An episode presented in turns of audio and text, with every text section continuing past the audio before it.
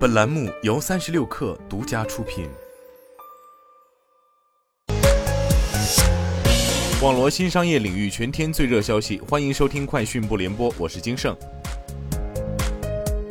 三十六氪获悉，据灯塔专业版，截至八月九号十八时四十分，二零二二暑期档六月一号至八月三十一号总票房七十点零零亿元（含预售），总场次两千二百八十六点二万，总人次一点八一亿。暂列暑期档票房前三名影片分别为《独行月球》二十一点零九亿，《人生大事》十六点七六亿和《侏罗纪世界三》十点六零亿。财富杂志近日公布了世界五百强最新排行榜，中国上榜企业一百四十五家，连续四年位居全球第一。今年浙江省九家企业上榜，分别是阿里巴巴、物产中大、荣盛控股、吉利控股、青山控股、恒益集团、浙江交股、杭钢集团、海亮集团，较去年再新增一家杭钢集团。其中制造业领域上榜企业有六家，占总数三分之二，远高于广东和上海。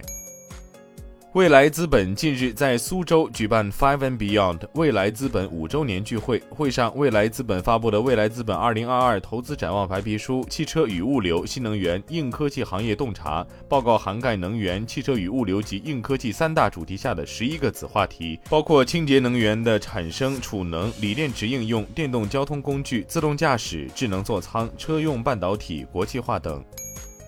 根据 Data AI 数据，Uber 在二零一一年一月首次发布，十一年半以来，Uber 在 iOS 和 Google Play 上的累计下载量已超十亿次。这一最新的里程碑意味着，Uber 已经成为有史以来全球总下载量最多的旅行应用程序。仅统计 iOS 和 Google Play 全球下载量，从累计下载量来看，美国是 Uber 的第一市场，巴西排名第二，印度排名第三。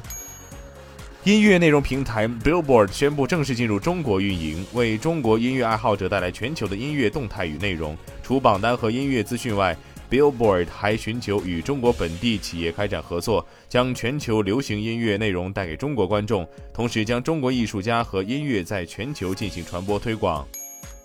据报道，韩国电信监管机构韩国通信委员会近日表示，计划对苹果和谷歌的应用商店以及韩国的一个应用商店 One Store 展开调查，原因是这些应用商店可能违反了应用内支付法规。去年，韩国通过了一项应用内支付法规，对之前的电信商业法 Telecommunications Business Act 进行了修正。新法规禁止谷歌和苹果等主要的应用商店运营商强迫软件开发商使用他们的支付系统。